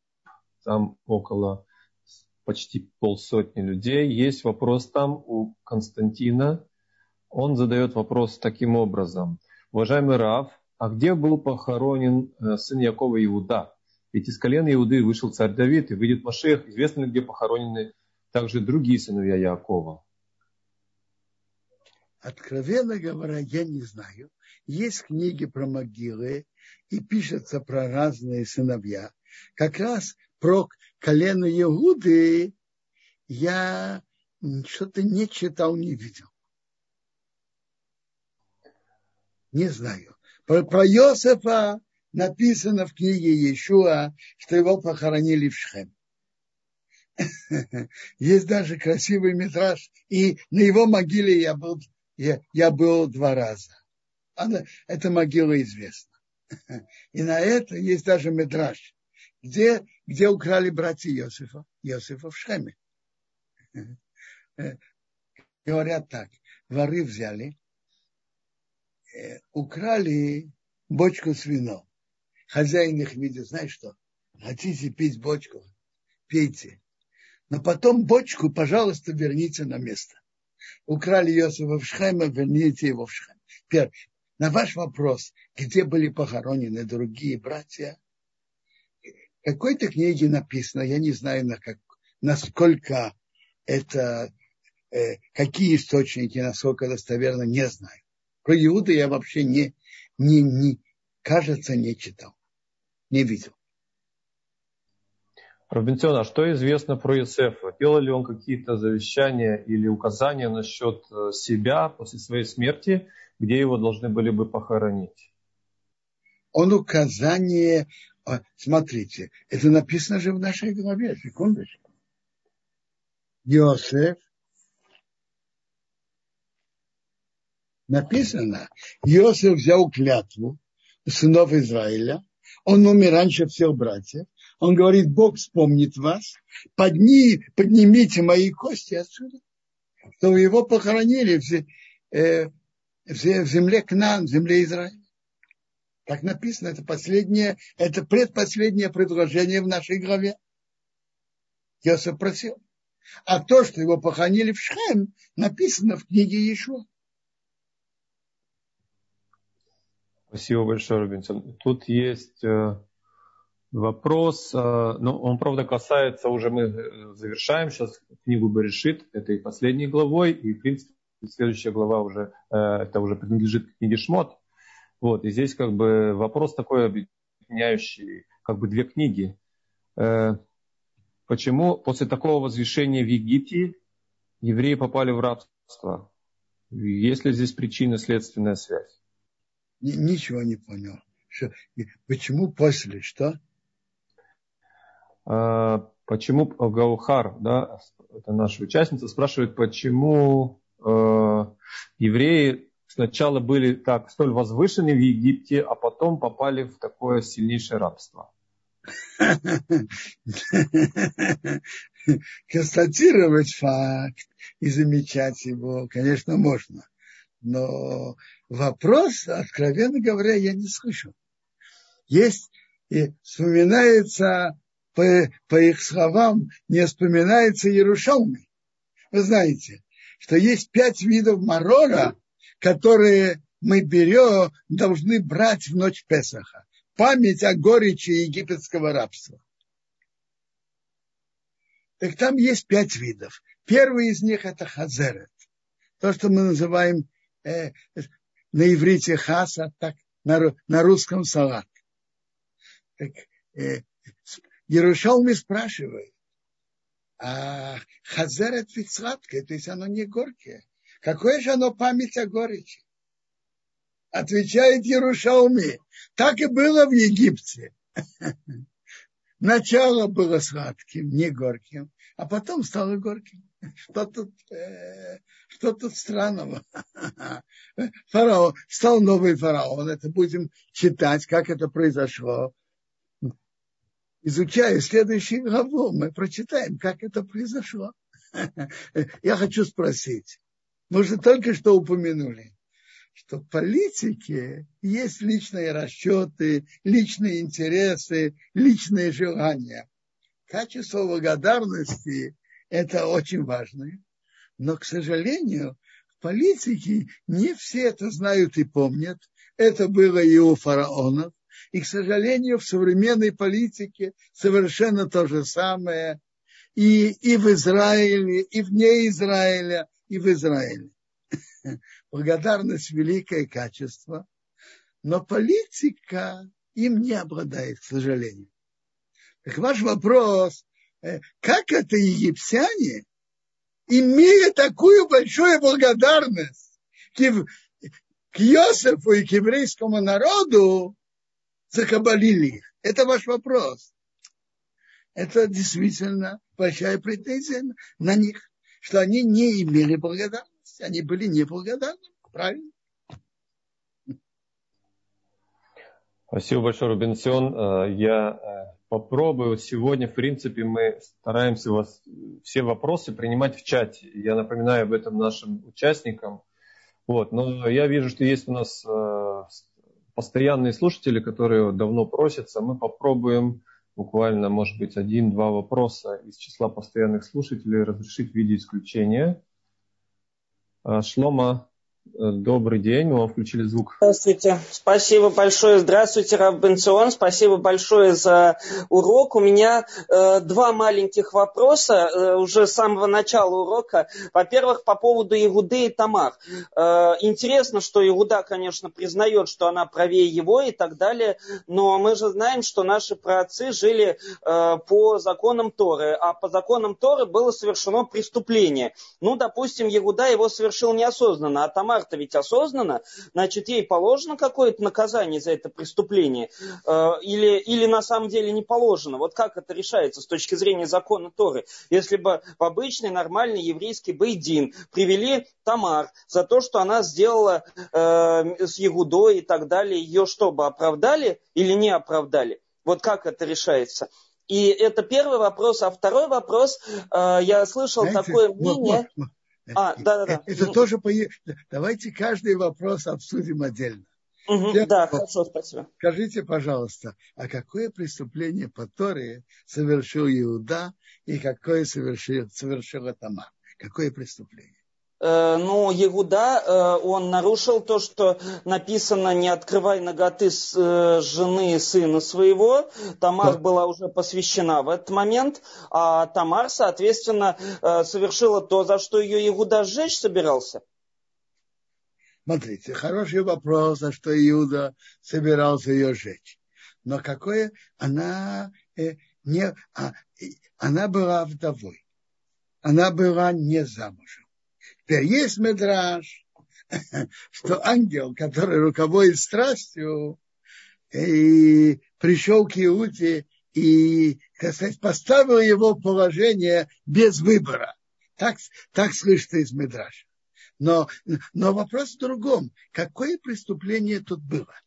Э, Рамбан тут говорит интересную и глубокую мысль, что есть глубокое духовное, то есть преступление как такового я я не вижу.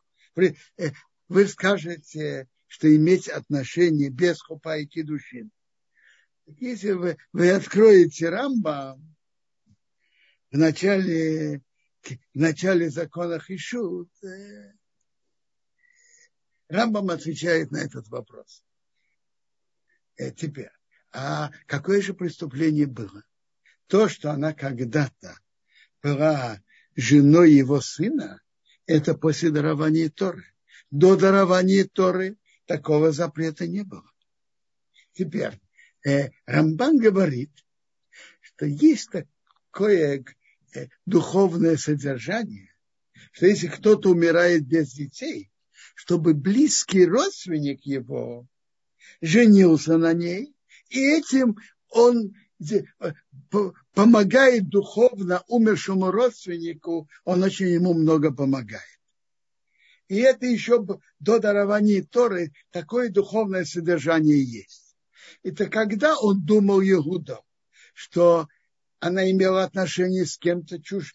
После дарования Торы, Тора, э, Тора из-за великого духовного э, влияния и помощи душе умершего написала закон про ебу, но так как чаще всего это бывает именно с братом умершего, поэтому Тора разрешила только у брата умершего, а у других близких родственников нет. Но сейчас мы до дарования Торы, и запрета иметь отношения с женой сына до дарования Торы не было. А духовное содержание помочь душе умершего было. Поэтому, как ей, когда Иуда думал, что она имела отношение с чужим человеком, это было недостойно. А если с родственником, он же был тестем, так это, э, э, э, так это совсем другое. Это то, что говорит Рамбан. На, на месте в той главе. Спасибо это большое. Спасибо. Второй да, второй вопрос это по поводу э, благословений сыновьям Якова. Э, я слышал такую версию, что э, первым четырем сыновьям и последним двум Яков давал э, благословение Беруах Акодыш, а на средних шести, Завулун Сахар, Гад, Дан, Нафтали и Ашер, у него э, пророческое, пророческий дар уходил. Но из вашего объяснения я слышу наоборот, что там как раз было в самом чистом виде пророчества. Здесь есть какое-то противоречие или я что-то неправильно понимаю? Скажите, где вы это видели? Тогда я смогу что-то найти это место.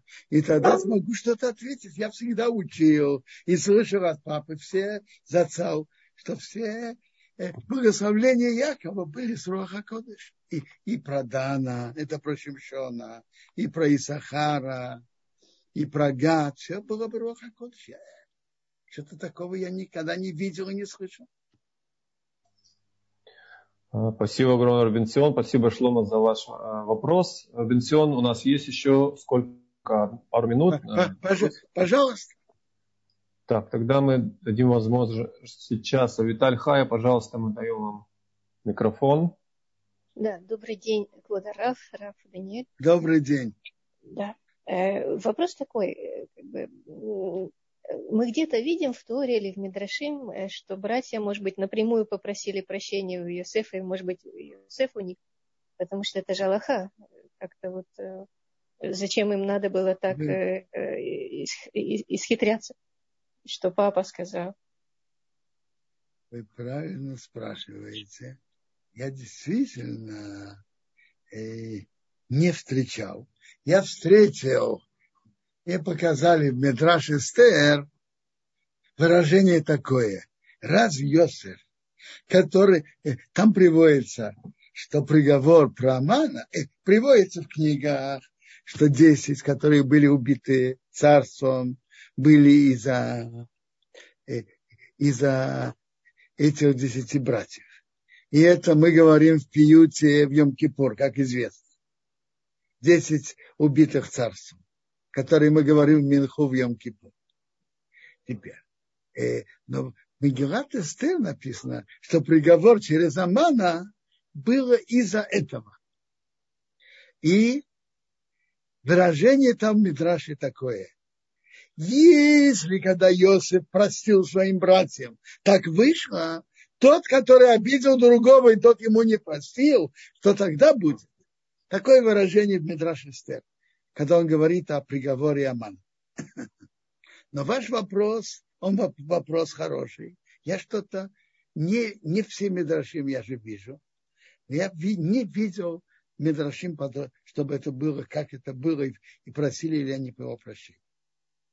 Но вы правильно, хорошо спрашиваете. Надо так это понять. Спасибо, Авраам Рабенсион, за ответ. И последний вопрос на сегодня. Яков, вы поднимая руку, пожалуйста. Шалом. Шалом. Шалом алейхим. Дорогой любимый Равбенсион, как вам представляется, и может быть вы что-то слышали тоже от вашего папы Зихарон Левраха Шхутой Гамлоймен, а брат обращался к сердцам своих братьев – разве возможно, чтобы даже такая мысль зародилась, то, что один из наших решаним сказал вот то, что вы сказали. Разве могла быть, обращаясь к сердцам, хоть какая-то даже такая мысль в его сердце? И Шлома Амелых, сын Давида Мелаха, сказал же это позже – слова, идущие из сердца, входят в сердце. Ага. Я, я все-таки не, не понял, что вы хотели, вот, вот хотел, вы хотели сказать. Хотел сказать, Рав Бен Сион, что не было никакой мысли о том, чтобы были наказаны братья и каким-то таким образом что они ему сделали. Он же прямо сказал, это Акодыш Барху. И он обращался к их сердцам. Он, кроме добра и любви, больше им ничего не сказал. И он раньше всех ушел, чем они. Смотрите, я не знаю, но я понимаю в Медраше, что все-таки, когда человек делает нехорошее дело, выражение в Медраше стер так. Если Иосиф, который простил братьям, такое вышло, то, кто не простил, это совсем страшно. То есть Иосиф простил, но все-таки перед небесами что-то было. Так я понимаю из Мидраша. И это у Мидраша Эстер. Там, где написано о приговоре Амана, который связан с этой историей. Даже при том, что он простил. Это в небесах это, в, это не в его сердце, это в небесах, Рав Бен да? Это, это, ну, совершенно, это не... совершенно верно. Медраш Эстер говорит, что Иосиф простил, но все-таки на небесах была претензия.